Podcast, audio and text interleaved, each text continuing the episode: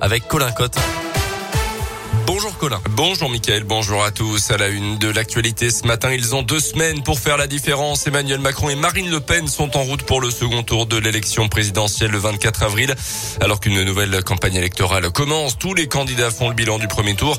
Dans le Maconnec lunisois par exemple, les habitants ont placé assez nettement en tête le président sortant plus de 30% des voix dans la première circonscription de Saône-et-Loire par exemple. Marine Le Pen a augmenté son score de 2017. Dans le département de l'Ain plutôt ancré à droite, Emmanuel Macron est arrivé en tête, Léa Dupérin. Et oui, le président candidat s'impose. Il réalise des scores importants, notamment dans le pays de Gex, mais il est suivi de très près par Marine Le Pen.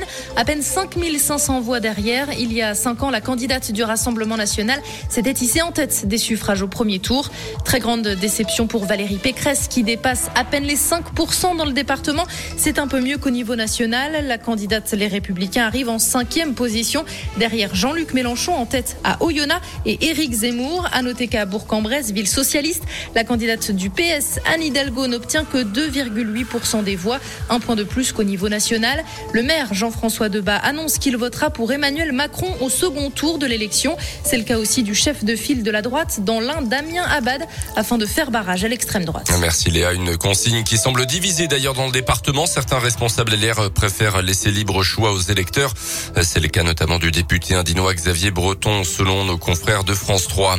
À retenir également dans l'actualité cet accident mortel hier après-midi sur les routes de l'Ain. Un jeune homme de 22 ans a perdu la vie aux alentours de 16 heures à bord de sa voiture. Ça s'est passé sur la départementale 26 à hauteur de la commune de Saint-André-le-Bouchou au nord de Villars-les-Dombes. L'intervention rapide du SMUR 01 n'a malheureusement pas suffi. On ne connaît pas les circonstances précises de ce drame. Ce que l'on sait, c'est qu'il n'y a qu'une seule voiture impliquée.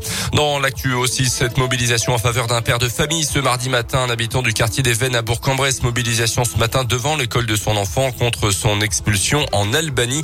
L'homme est actuellement en centre de rétention et ce depuis plusieurs semaines et pourrait être contraint de quitter le territoire français dans les prochains jours. Son fils est scolarisé actuellement en CP. Dans le reste de l'actualité, dernier jour du procès des cyberharceleurs de la jeune Mila dans la région liséroise de 18 ans, cible de haters sur les réseaux sociaux après une vidéo critique sur l'islam il y a plusieurs mois.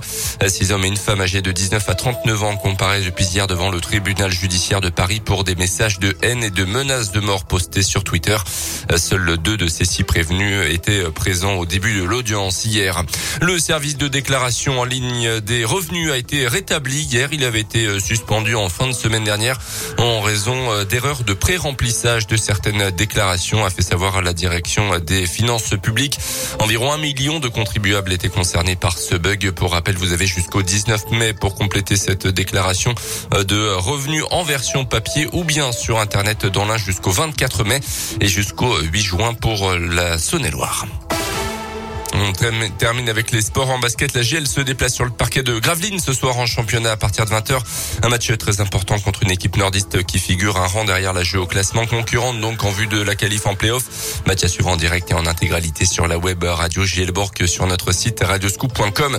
Et puis on suivra aussi ce soir le début des quarts de finale au retour de la Ligue des Champions Real Madrid, Chelsea, Bayern Munich, Villarreal au programme. En Ligue Europa, Lyon jouera jeudi soir donc face à West Ham.